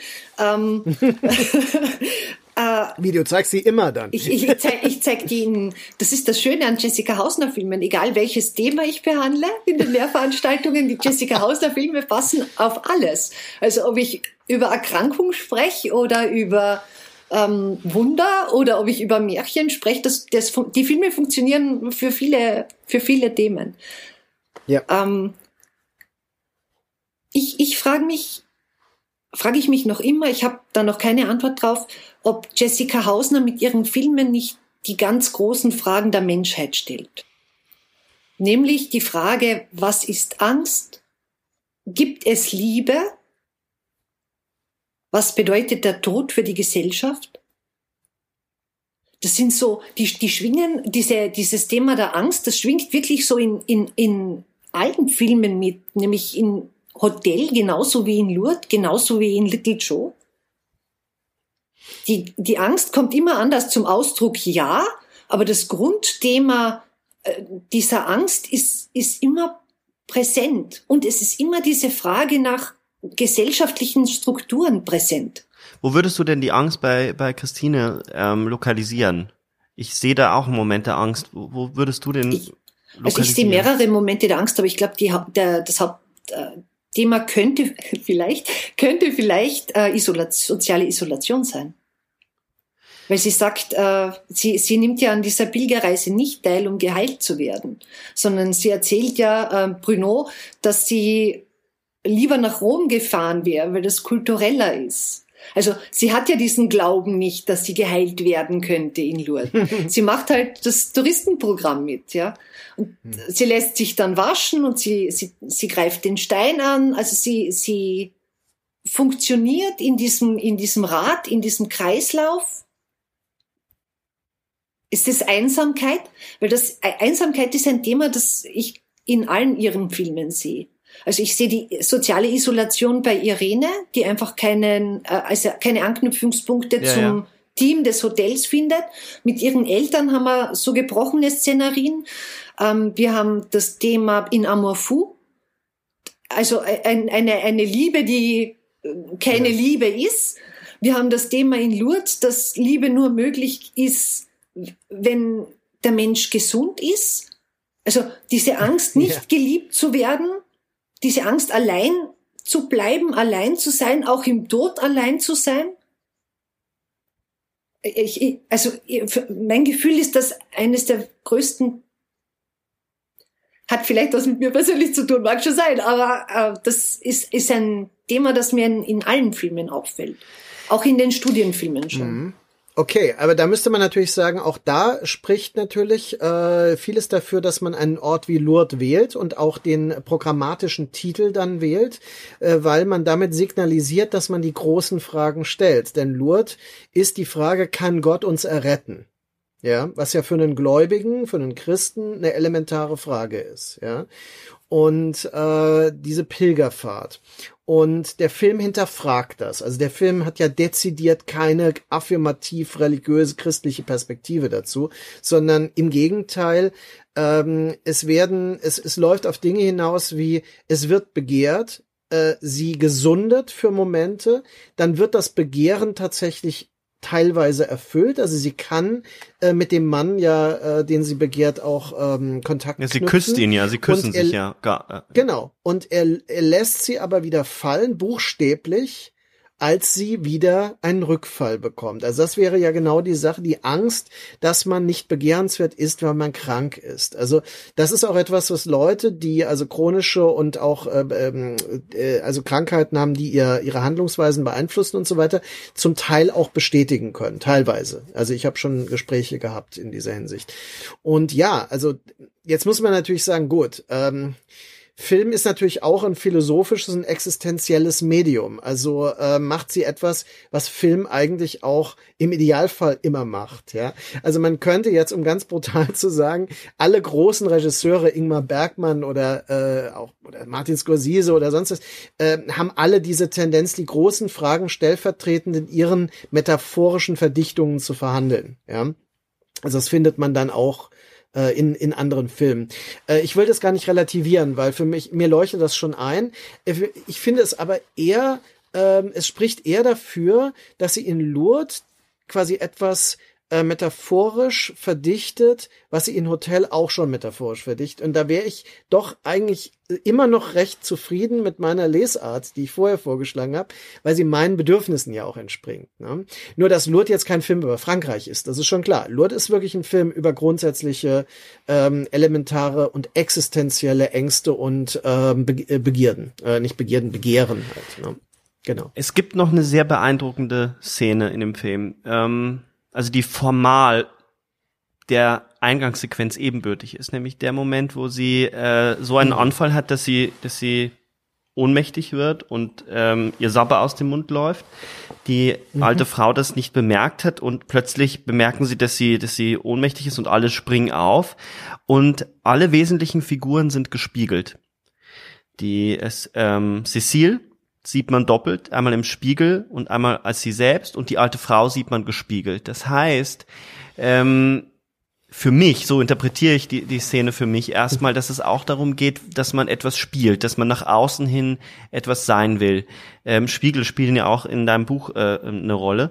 Und ich habe da auch mhm. noch mal viel darüber nachgedacht, weil die in diesem Film so so präsent sind. Also man man versucht die ganze Zeit eine, also der Spiegel ist ja auch etwas in ich denke zum Beispiel an den einen jüngeren Film Raw äh, von Juliette Ducournau, wir haben schon öfter über den Film gesprochen, gibt es auch so eine Szene, wo sich die junge Protagonistin vor dem Spiegel sich ihrer sexuellen Attraktivität versichert, indem sie davor tanzt. Und in dem Film ist es auch irgendwie äh, so, dass es die Figuren etwas spielen wollen. Äh, es gibt ja den Satz über Cecile, das äh, sagen, glaube ich, die alten Frauen, die war zu verbissen. Sie sei so verbissen gewesen. Und bei der alten Frau hat man ja auch immer das Gefühl, das ist nicht einfach nur, weil sie der Christine etwas Gutes wünscht, sondern sie will ja selbst, sie benutzt ja Christine, um möglichst weit nach vorne zu kommen, ganz nah am Geschehen, ganz nah am Priester zu sein, um dann selbst geheiligt zu werden oder selbst die Hand aufgelegt zu bekommen. Ähm, und am Ende gibt es diesen Monolog. Sie wird ja, das ist ja, äh, spricht auch ganz viel der Offenlegung dieses kapitalistischen, dieser Ausbeutung von Lourdes. Sie wird ja zur Pilgerin des Jahres ausgerufen. Äh, sie bekommt einen Preis dafür, dass sie, dass das Wunder ihr geschehen ist. Und dann sagt sie ja, sie hofft, sie ist des Preises oder dieser, dieses Wunders würdig. Ich glaube nämlich, dass zu der Angst, zu der allgemein existenziellen Angst, die mir, die mir die ich auch in dem Film sehe. Ich glaube, hier geht um die großen Themen, aber ich glaube, es braucht immer noch was Spezifisches. Es ist auch die Angst, einer Sache nicht würdig zu sein. An einer bestimmten, wenn man es jetzt nicht auf den Glauben ab, äh, auf den Glauben reduzieren will, einem bestimmten neuen Platz in dieser gesellschaftlichen Struktur würdig zu sein. Ähm, und das hat mich sehr mitgenommen in diesem Film, diese, diese Rollen, dieses, was wird man? Es geht wieder um eine Transformation die Transformation in Hotel endet in, in einer Zerstörung und in einem Verschwinden, einer Auflösung und auch in Lourdes ähm, in einer Unentschiedenheit, weil sie ja, nachdem sie gefallen ist, sie kann ja stehen, auch mit Mühe nur, setzt sich wieder in den Rollstuhl. Und wir wissen am Ende nicht, ob sie denn wieder aufstehen kann oder nicht. Ähm, und diese, dieser Werdensprozess, was mir eben dann so gefällt, ist, dass der über diese Wiederholungsstruktur wunderbar formal eingefangen wird und zwar so langsam und behutsam, dass man das manchmal gar nicht merkt, dass man erst beim zweiten Mal bemerkt, dass sie eigentlich schon wieder die Hände, die kann die Hände bewegen und man muss schon aufmerksam zusehen, dass man bemerkt, sie kann, etwas verändert sich. Und in jeder Einstellung, die sehr ähnlich sind, immer wieder gleiche Einstellungen, manche erinnern auch fast so an so dokumentarischen Stil von Seidel oder so, ähm, immer wieder Veränderungen Veränderungen und irgendwie endet das dann aber in einer Stillstellung oder in einer Ambivalenz, die für uns unauflösbar ist. Ähm, ist das etwas, was sie radikalisiert, diese Ambivalenz? Weil auch in Little Joe spielt genau diese Ambivalenz. Sie endet in allen drei Filmen mit einem Bild oder einem Wort oder einem, einem, also auf der Tonspur mit etwas, was uns äh, zurücklässt mit einem Fragezeichen. Ist das ihr, ist, könnte man nicht darüber noch nachdenken, ob das eines ihrer existenziellen Themen ist? Um den Rorschach-Test ein bisschen zu erden oder eben mehr philosophische Bedeutung zu, zuzusprechen. Ich, also ich mag die Idee. ähm, also diese Filme, die hallen nach. Ich weiß nicht, wie es euch mit der Rezeption gegangen ist. Ähm, bei mir ist es so, also ich habe ähm, äh, meine Dissertation schon eingereicht gehabt, wie, wie Little Joe rausgekommen ist. Also das war für mich, das Forschungsprojekt war eigentlich abgeschlossen. Und dann mhm. kommt Little Joe raus und ich, ich hatte so im, ich hatte so Ideen im Kopf, was ein Jessica Hausner Film haben muss. Und ich habe mir Little Joe angesehen und ich war so frustriert, ich war so, also ich, ich war einfach, ich bin aus diesem Film rausgegangen und ich war, ich war frustriert. Und das hat zwei, drei Nächte gebraucht, bis der Film äh, in mir aus, also Sachen auslösen hat anfangen. Es sind Bilder, die mir so ins, ins Gedächtnis gebrannt sind, die so erinnerlich sind, ob ihrer äh, künstlerischen Ästhetik. Die haben sich so eingebrannt, aber die Wirkung entfaltet haben sie nicht nach der Rezeption, sondern also mein, mein Kopf hat Zeit gebraucht, um diese Irritation zu verarbeiten. Es ist interessant, weil mir ging es äh, andersrum. Ich habe Little Joe gesehen und ich war sehr, sehr begeistert. Ich ist es, ähm, ich mag, also Lourdes ist mir am nächsten, aber ich finde Little Joe am formal faszinierendsten. Kannst du den Film äh, zusammenfassen für uns, dann, weil wir jetzt über Little Joe sprechen und äh, auch dieser Film ist ja auch, äh, der ist ja auch vollkommen untergegangen in Deutschland. Und ich, ich sehe hier, das müssen wir jetzt sagen, weil äh, wir sind ja nur Audio hier, äh, hinter, hinter Sabrina steht Little Joe auf der Fensterbank. Das ist richtig, ja. ja. Okay, und jetzt, jetzt kriegen wir erklärt, wer Little Joe ja, wir dürfen nur nicht zu viel mit ihm reden, weil sonst äh, beginnt er seine Pollen aus. Wir machen nachher noch ein Foto. es, äh, also ist ein Original-Movie-Prop, hat Jessica Hausner zur Verfügung oh. gestellt. Also. Oh, das ist ja toll. Wird ja, einmal Milliarden wert sein. Es ist wirklich, wirklich, das ist ein Little Joe. Ja, ja. Das, ist ein, ein echter. Großartig. Das hat mir. Das kommt für unsere Facebook-Fans, äh, kommt dann das Foto damit. Sehr gern, ja. Also, unbedingt. Ähm, vielleicht zum, zum Inhalt, der ist eh schnell erklärt. Ähm, Little Joe aus dem Jahr 2019. Es Haupt, also die weibliche Hauptfigur ist Alice Woodard. Das ist eine ähm, Forscherin, die im Auftrag ein, eines ähm, Unternehmens eine neue Pflanzenart entwickelt hat, nämlich Little Joes. Das sind äh, rote, also schauen ein bisschen aus wie Zwiebelblumen, haben einen, einen roten Kopf. Und das Besondere an der Pflanze ist, dass sie äh, gegen die Marktbedürfnisse entwickelt worden ist. Also statt äh, eine Pflanze zu kreieren, die möglichst langhaltig ist, die wenig Ansprache braucht, die möglichst wenig ähm, gegossen werden muss, die auch einmal einen Urlaub des Besitzers überlebt, ähm, ist der Little Joe äh, drauf, also sind Little Joes darauf angewiesen, dass man mit ihnen spricht, dass man sich um sie kümmert, dass man sie regelmäßig gießt. Also man muss sich um diese Pflanze bemühen. Und dafür stößt diese Pflanze einen Pollen aus, der ähm, im, im Besitzer Glücksgefühle erzeugt. Oder Allergie. Oder Allergie. Oder Allergie. Darüber wird um, zu ähm, sprechen sein. Und ähm, ja, also die, die Pflanze ist am Ende der Entwicklungsphase, wird gerade hergerichtet, um in den Markt eingeführt zu werden, also möglichst weitläufig. Es wird im, im Film auch thematisiert, dass ähm, die Little Joes auf der ganzen Welt für alle Menschen zur Verfügung stehen sollen. Also eine Glückspflanze Glück im Topf im Endeffekt. Und ähm, Alice nimmt heimlich, weil sie, also sie, sie hat einen, einen jungen, also Teenager, darf man da noch Teenager sagen in dem Alter? Ja. Ja.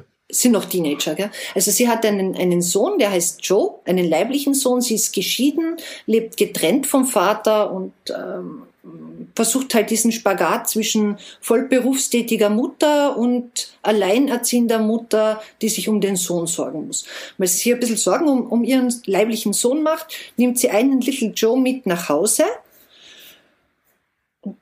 dann nimmt das Unheil seinen Lauf. Also die Pflanze tut nicht ganz das, was von, also sie tut eigentlich genau das, was von ihr erwartet wird. Sie, sie stößt Bollen aus und nach und nach kommen in Alice einfach Sorgen auf, ob diese Pflanze wirklich so harmlos ist und ob sie wirklich nur, ob sie wirklich ihren Bestimmungszweck erfüllt. Der wesentliche Punkt ist ja, dass der negative Effekt eine Persönlichkeitsveränderung, eine nachhaltige auslöst, ähm, die ähm, unheimlich wird. Also die den Film auch äh, dann quasi spannend und auch beklemmend macht. Das muss man vielleicht sagen. Weil wenn man diese Handlung, ich meine, da könnte man tatsächlich sich auch vorstellen, wow, das könnte eine Satire sein. Und äh, ich muss ehrlich sagen, ich war von den Bildern und äh, abgeschreckt zunächst mal, weil ich dachte, der Film ist witzig.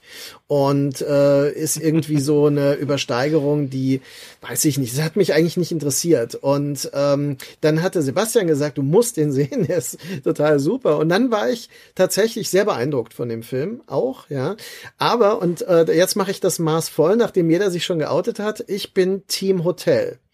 Und äh, vielleicht, weil ich eben dieses Schlüsselerlebnis, das Jessica Hausner Erlebnis mit Hotel hatte.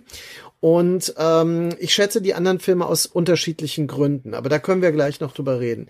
Aber ja, genau, also ähm, äh, Little Joe der spielt ja auch mit Genre-Elementen, äh, Sabrina, oder würdest du das nicht so wichtig nehmen in dem Fall? Doch, würde ich schon. Also ich, ich, ich finde ähm, die, äh, ich weiß gar nicht, ob es in dem, äh, ob's im Fall Little Joe für mich die visuellen äh, Referenzen die wichtigsten mhm. sind. Ich glaube, fast die akustischen tun mir noch mehr wie. Ah, ja, ja, ja. Und die akustischen Referenzen zwischen Little Joe und Hotel sind sehr massiv, nämlich selbst, mhm. Selbstreferenzen. Also ähm, Warnsignale, die wir aus Hotel kennen, hören wir in Little Joe wieder. Und das sind, mhm. das sind schon so Sachen, also äh, die wirklich mit, also dieses Sirren, Kreischen, diese, diese Kompositionen von Deiichi Ito, mhm. die sind für mich das, was den Film horrornah macht. Mhm. So vielleicht. Ja, das stimmt. Auf ja. den Bildern, die Bilder sind relativ zurückhaltend, was das betrifft, aber die, der Soundtrack, ähm, die Musik äh, ist äh, nervenzerfetzend. Ähm, der ist sehr bewusst eingesetzt und äh, sehr überstilisiert. Da ist sie sehr, sehr deutlich. Auf der Tonspur ist sie sehr, sehr deutlich, dass sie, dass es Horrorfilm ist. Ähm, bei den ähm, anderen Genre-Elementen, man, man, der Film wird ja immer gerne verglichen oder beschrieben als eine Mischung aus Body Snatchers und äh, Little äh, Shop of Horror, weil er eben diese Pflanzen hat und weil es eben um Menschen geht, die sich verändern und sich eben dieser eine Satz äh, immer wieder wiederholt, ähm, XY ist nicht mehr mein Mann, mein Hund, mein Sohn. Und ähm, ja, das ist Body Snatchers, ganz klar. Äh, hier übrigens möchte ich mal einhaken. Das ist eigentlich, und ich, gut, ich bin jetzt hier wirklich der Genre-Typ, ne, klar. Äh, das ist Science Fiction. Also die Thematik von Little Joe ist eigentlich Science Fiction. Ja. Eine Forscherin, die etwas entwickelt, was es so noch nicht gibt. Das ist Wissenschaftsfiktion. Ganz klassische Science Fiction. Dass sich das beklemmend entwickelt, Äh, da sind wir immer noch im Bereich, weil Körperfresser ist kein Horrorfilm, ist ein Science-Fiction-Film mit dystopischen Elementen, eine Gesellschaftsdystopie. Äh, die Entfremdung der Menschen voneinander, die äh, Erkaltung der Gefühle, also all diese Dinge. Da gibt es ja, diese Entfremdung spielt ja in Joe auch eine Rolle. Und äh, das Motiv der Pflanze, und jetzt sind wir am interessanten Punkt. Wir sind bei Science-Fiction-Filmen, die im Modus des Horrorfilms erzählt werden. Äh, und das gilt für die genannten Beispiele. Ja, äh, weil es ist ja so, man kann natürlich aus der Sicht des, der Rezeption äh, immer irgendwelche Genrebegrifflichkeiten sich konstruieren, mhm. ja. Aber ähm, äh, die Mission wäre ja, was kann man überhaupt heute noch, wo alles beliebig geworden ist und alles vermischt ist, überhaupt noch mit Genrebegrifflichkeiten anfangen? Und da ist sie sehr kreativ. Also darauf wollte ich jetzt hinaus, dass sie auch wieder mit einem Modus arbeitet, mit Elementen und Verweisen, mit Selbstreferenzen, aber auch Fremdreferenzen und äh, wir wirklich, ich meine, es gibt von äh, den äh, Body Snatchers als Modell, da, da geht es ja auch um pflanzenartige Außerirdische, solche Schoten, ja. die Replika von Menschen erstellen. Wir haben das Ding aus einer anderen Welt als eine genetische Okkupation, die quasi die menschlichen Zellen äh, kopiert nachbildet, sodass es eine äußerliche Ähnlichkeit gibt, aber eigentlich eine innere, komplette Fremdheit. Und diese Idee der Fremdheit ist, glaube ich, wichtig. Und ähm, das Ziel ist aber natürlich nicht einen effektiven Genrefilm zu äh, drehen, sondern äh, daraus ein philosophisches äh, Weltanschauungsmodell zu machen. Das wäre quasi die Idee. Und da sehe ich auch wieder die großen Themen, wenn wir sie schon hatten. Ja? die Entfremdung von Mutter und Sohn zum Beispiel. Überhaupt äh, die Definition äh, von Geschlechtern in einer Welt, wo diese Dinge in Fremdheit aufgelöst werden. Also was bedeutet da Weiblichkeit und Männlichkeit, deutet sich zumindest an. Also das wäre zumindest, würde ich mal zur Diskussion stellen hier. Und es gibt äh, genau diese Ambivalenzen, weil es eben nicht nur um, um, um die Frage der Fremdheit in Bezug um Mutter und Tochter geht. Das ist das, was ja äh, äh, Mutter und Sohn geht. Ähm, was ja sehr hervorgehoben wurde, auch in der Presse, aber es geht ja auch um alle anderen Varianten von Fremdheit, äh, Entfremdung vom Ehemann, es geht um eine Frau, eine Mitarbeiterin, die äh, so stark depressiv ist, dass es immer heißt, wenn sie die so auf Tabletten, dass sie nicht mehr sie selber sei. Also ähm, dann die Pubertät beim, beim Sohn, äh, wo es auch darum geht, so ja, wie soll der denn überhaupt noch er selber sein? Der ist gerade in der Pubertät. Natürlich verändert sich der. Sie spielt viel mit diesen, also sie legt quasi diesen Science-Fiction-Plot von, von The Thing Body Snatchers übereinander mit gesellschaftlichen Topoi Problemfeldern, wo es auch äh, durchaus die Diskussion gibt, wer bin ich denn eigentlich, wenn ich so schwer an der Depression erkrankt bin, dass ich Tabletten nehme und alles, was ich eigentlich fühle, unterdrückt ist? Oder bin ich so ich selbst? Und das, finde ich, macht sie auf sehr, sehr kreative und beunruhigende Art und Weise, ohne es direkt in so einem, so einem öffentlich-rechtlichen Problemfilm zu thematisieren, sondern ständig um, um Ecken. Das, was, was wir noch gar nicht angesprochen haben, ein Punkt, den ich total spannend finde, ist äh, gute und schlechte Medikamente. Ja, also wir haben bei Bella, das ist diese Arbeitskollegin, die ähm, einen Selbstmordversuch hinter sich hat und ähm, eben auf Antidepressiva, glaube ich, ist. Ähm, das ist schlecht, aber Little Joe ist gut. Ja, aber ist Little Joe am Ende nicht ein Pharmakon? Also ein, ein, ein medizinisches, also ein, ein, eigentlich ein Gift, das heilt? Weil, also es, es gibt ja den Satz von, von, von Joe, von ihrem Sohn, der sagt, wieso, ich bin doch glücklich. also, ähm, die, die Frage, gibt es diesen Urzustand, wo wir sagen können, wir sind eigentlich so, wie wir sind und das ist Glück? Vielleicht ist Glück etwas ganz was anderes. Das wäre ja, das ist ja nochmal die, die noch höhere philosophische Ebene, die der Film aufspannt.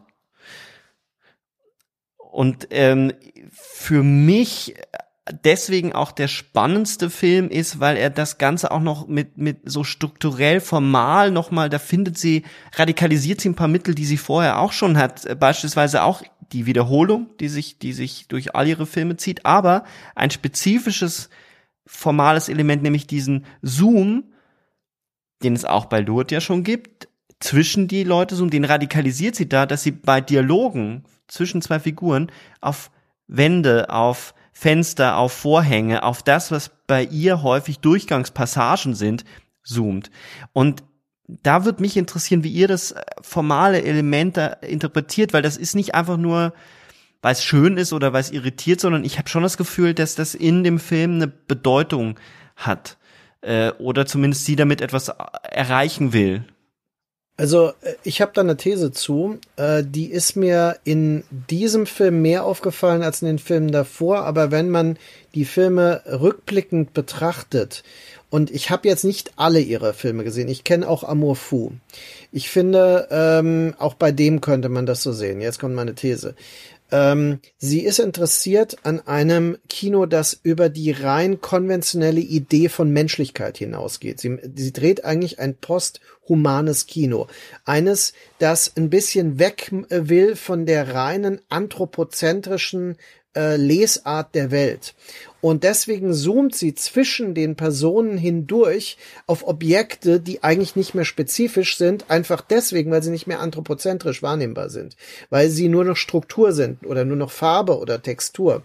Und ähm, das ist etwas, was im Nachhinein den Gang aus äh, Hotel, den äh, die Sackgasse oder die Art und Weise, wie diese Dinge inszeniert werden, diese Zooms ins Dunkle oder äh, bei Lourdes dieses beharrliche äh, Feststehen einer äh, Totale, die fast an eine Überwachungskamera dann irgendwann erinnert, an diese kalte, unpersönliche Perspektive, die nicht mehr menschlich rückzubinden ist, an einen Blick, eine Blickdramaturgie, wie sie in Filmen von Hitchcock oder so konventionalisiert wurde. Die ist hochgradig anthropozentrisch im konventionellen Hollywood-Kino und sie entfernt sich komplett davon.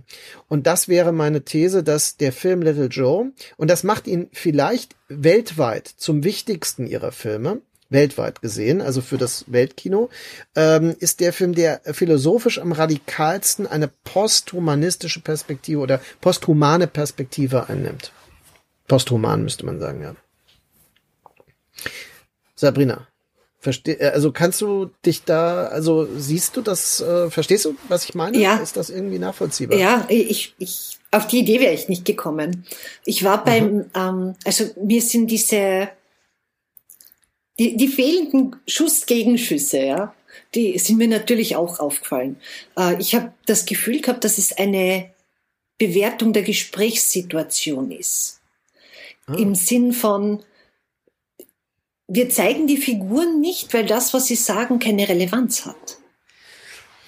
Was ja durchaus mit Markus ähm, These einhergeht. Also ich hätte in eine ähnliche Richtung nämlich argumentiert wie Markus. Ich hätte, glaube ich, ich wäre noch nicht so äh, weit gegangen, das äh, irgendwie transhuman oder oder ähm, zu nennen. Ich hätte posthuman, oder posthuman. Ich hätte aber durchaus das habe ich, glaube ich, einmal schon erwähnt, ich sehe sie durchaus als strukturalistische Filmemacherin, die, die sich eher um die Strukturen interpretiert. Die, die Konsequenz ist im Endeffekt das, dasselbe, dass in, in, aus meiner Perspektive als, als Philosoph, der sich äh, intensiv mit Identitäten auseinandergesetzt hat und als Poststrukturalist äh, sehe ich natürlich Subjekte und Identitäten immer nur als Effekte relativ stabile Effekte von Strukturen. Und mir schien es auch so zu sein, dass sie darauf hinaus will in dem ganzen Film, dass es Strukturen gibt, Milieus gibt, Medien gibt, durch die wir uns hindurch bewegen und uns aber dann eben bei den Wechseln auch verändern, aber die, die Bewertung, was gut und schlecht ist, uns äh, ganz schwierig äh, ähm, fällt. Und in dem Moment, wo sie und deswegen passt das zu dem, was du gesagt hast, ganz gut. Sie, sie, ähm, es spielt gar keine Rolle, was die da sprechen. Weil, weil es sowieso immer nur Versuche sind, etwas zu erklären, was, was die ganze Zeit in der nächsten Szene schon wieder ad absurdum geführt wird. Und deswegen äh, zoomen sie auf, auf, auf etwas Drittes auf einen, auf einen Gegenstand, auf eine Struktur, auf etwas, wo das stattfindet, aber eben in ihrem filmischen Schaffen, meiner Meinung nach, ich würde dafür argumentieren, dass sie auf solche Durchgänge, auf solche Passagen zoomt, ähm, weil die Wände, die, die, die, das Dunkle auch, ähm, ähm, die Alice tritt am Ende aus dem Schatten heraus, um ein letztes Mal dann mit Little Joe zu sprechen. Also eine fast eins zu eins Szene, wie Fred Madison in, in Lost Highway aus dem Schatten raustritt, um seine Frau zu ermorden. Nur sie ermordet eben nicht Little Joe, sondern sie, sie begrüßt quasi ihren ihren Sohn, ihren, ihr, ihr anderes Ziehkind, ihr intellektuelles Ziehkind. Das Kind, das ihr geblieben ist, weil das, genau.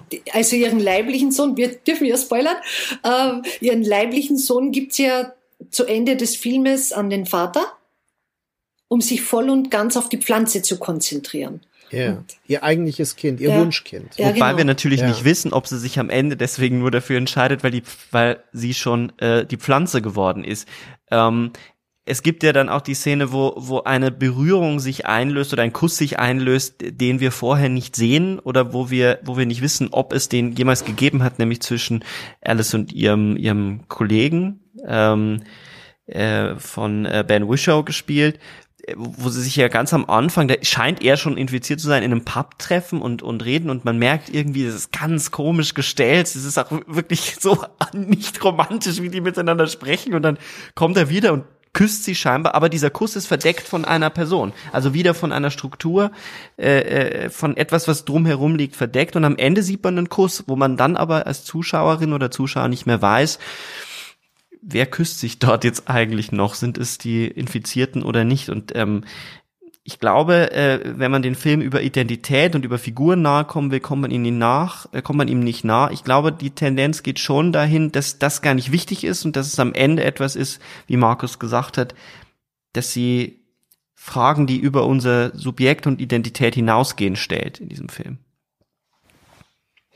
Ähm, ich will, will auch noch einen anderen Namen mal äh, einwerfen. Yorgos Lantimos, der Dogtooth und äh, Killing of a Sacred Deer gemacht hat, äh, griechischer Regisseur, der ja auch ein Kino macht von äh, Leuten, die befremdlich anders agieren in alltäglichen Situationen, als wir es kennen, und der dadurch total verstörend ist. Und äh, mich hat immer wieder diese leichte Verschobenheit, diese unangemessene äh, Kühle äh, des Interagierens und so weiter erinnert an diese totale Indifferenz, emotionale Kälte, die man, oder in Anführungszeichen Kälte, die bei ähm, Lantimos dann ausgestellt wird.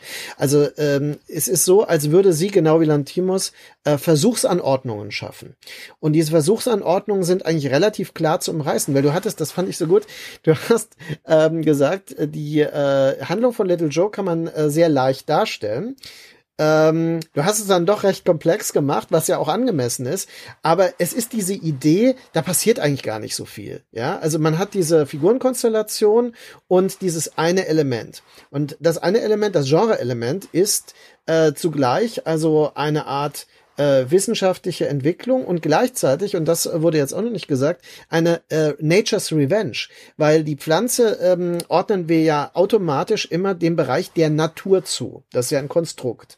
Das ist ein Konstrukt, das immer in Verhältnis, aber doch unterschieden vom Menschen gesehen wird.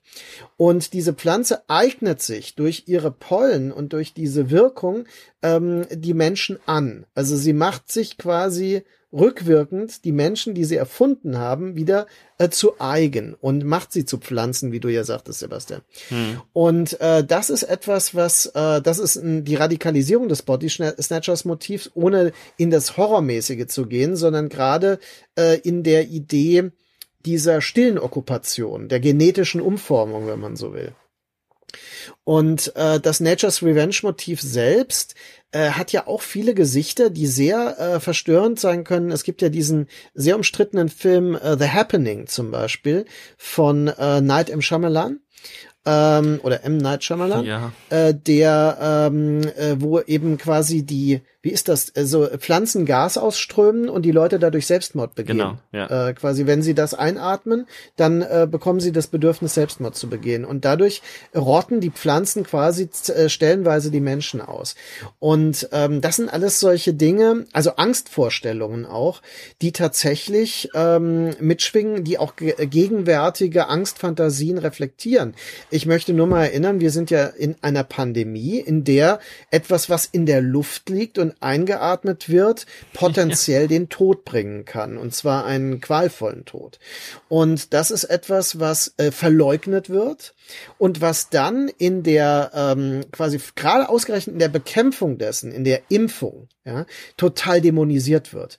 Das ist eine Impfung, die unser Genom verändert, die uns zu anderen macht, ja, wo man sich fragt, Moment mal, die Leute, die da jetzt quasi hysterisch dagegen anschreien, sind das nicht die, die vielleicht schon infiziert sind und wo der Virus ihre Persönlichkeit verändert hat. Also ich will jetzt nur mal so ein Horrorszenario entwerfen, wie es in der Logik eines Films wäre. Und ich finde, damit spielt ein Film wie Little Joe. Also der reißt diese Dinge auf eine ganz subtile und hochgradig ästhetisierte Weise an. Und die kulminiert in dem, was hier hinter dir steht, nämlich einer einer schönen und schlichten Pflanze, die nicht mal Blätter hat, die einen nur diesen, diesen saftigen Stiel, so einen dicken Stiel und diese rote Blüte hat, die dann so sinnlich auswuchert, indem sie dann äh, stellenweise halt diese Pollen ausströmt. Und das finde ich, ähm, das ist schon Filmkunst auf einer gewissen Höhe auch genial. Ja? Jetzt hast du so viele Dinge gesagt, worauf man eigentlich äh, noch eingehen müsste. Also der Lantimos-Vergleich, den finde ich ja sensationell, weil ich da drauf, ich hatte, als du es gesagt hast, dachte ich mir, verdammt nochmal, das so, das ist so richtig, vor allem äh, Killing of a Sacred Deer scheint mir sehr nah an, an, zumindest an der Idee einer, dass Subjekte oder, oder Identitäten keine Rolle spielen, weil der auch so eine gottgleiche Perspektive einnimmt. Ich glaube, äh, man müsste dann darüber reden, Lantimos hat wesentlich mehr Humor oder so eine, so eine, so einen Sarkasmus drin. Ähm, aber ich glaube, das ist wäre sehr fruchtbar, die beiden mal äh, aneinander zu legen, zumal ja Lantimos auch quasi in Griechenland aus dieser New Wave kommt und damit sich auch eine, eine, eine Verortungsgemeinschaft ergibt. Ähm, das das andere vollkommen richtig. Ich habe beim, beim Gucken von Little Joe auch an äh, Corona gedacht und auch da könnte man jetzt auch noch mal weiterspinnen und was da drin steckt in einem Film, der eigentlich davor gemacht wurde. Aber ich wollte auf, am Ende noch eine Sache reinbringen. Man könnte den Film nämlich noch mal äh, noch mal radikal anders lesen und zwar als das Mutterschaft ein Virus ist. Ähm, Mutter zu werden oder Elternschaft ist ein Virus durch den man sich verändert. Und äh, wo die Kinder äh, die, die, die Eltern verändern und irgendwann werden aus den Eltern dann eben wieder Kinder, ähm, dass sie das auf einer Ebene nämlich auch, und das macht den Film so gut, weil er so viele verschiedene Subtexte miteinander verwebt, dass ein, ein, ein, eine Atmosphäre entsteht, die nicht mehr auf eine Figur zu reduzieren ist, sondern auf ein Gewebe oder auf ein, auf ein Referenzsystem. Das macht den Film sehr kühl. Ähm, viele fühlten sich davon so ein bisschen abgeschreckt und gelangweilt. Für mich ist das, also mich hat er fasziniert und, und durchweg gefesselt.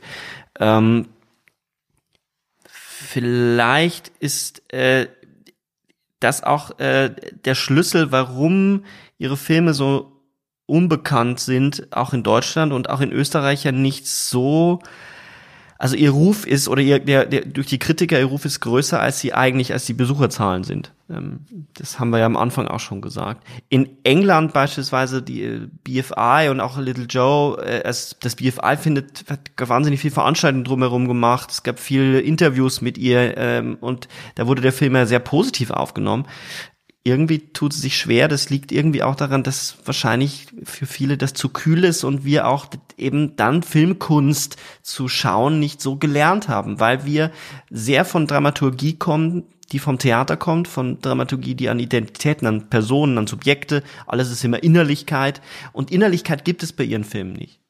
Es ist ja interessant, dass du Literaturwissenschaftlerin bist und dich ausgerechnet für eine Filmfilmregisseurin interessierst, die also wirklich auf die genuin filmische Kunstform ja abzielt, in der Formalisierung.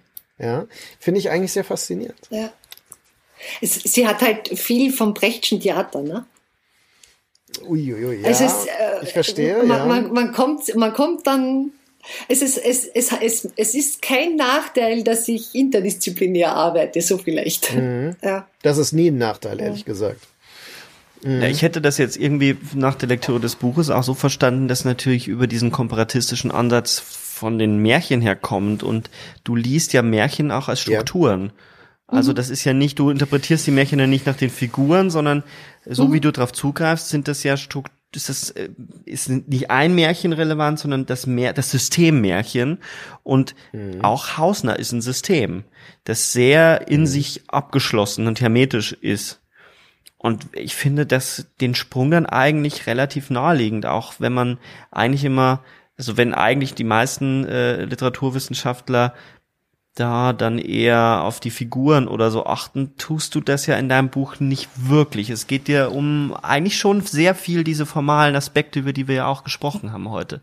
Also Spiegel, Wiederholung, die Mutterfigur eben nicht als eine spezifische Mutter, sondern als diese, dieses, ähm, diese märchenhafte äh, ähm, Stiefmutter und die kümmernde Mutter, die aber bei Hausner immer interessanterweise ja fast in eins fällt oder in vielen ihrer Filme in eins fällt. Mhm.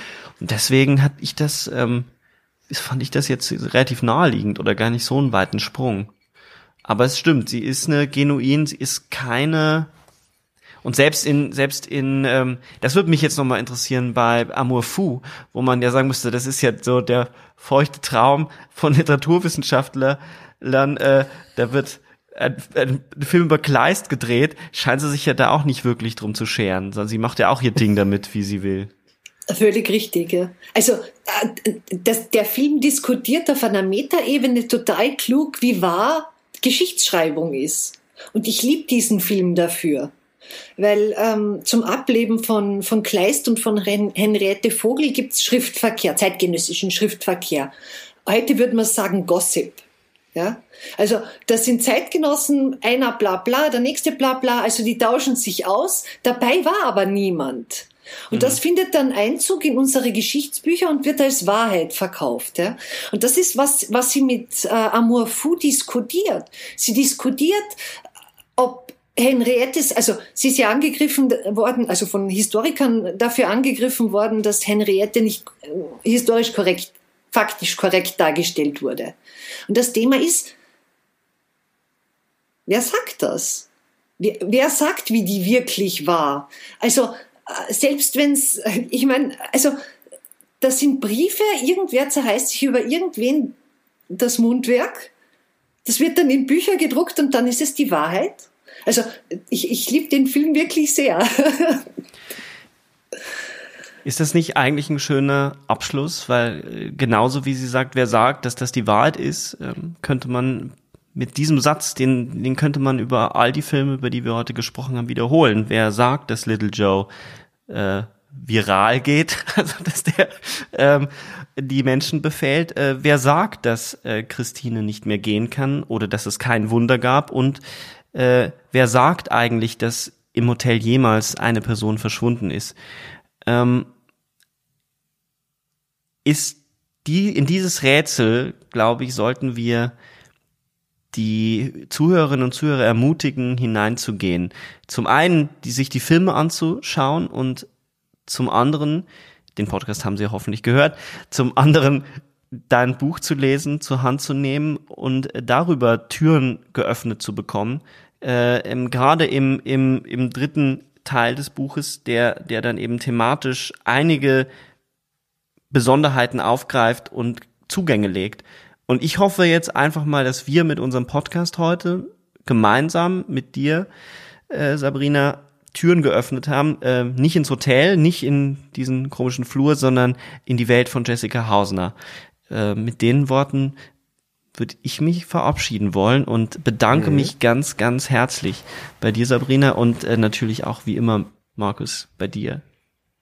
Ja, hat mich auch sehr gefreut. Vielen Dank, Sabrina. Ich danke und auch. Danke, Sebastian. Danke ja. für mich.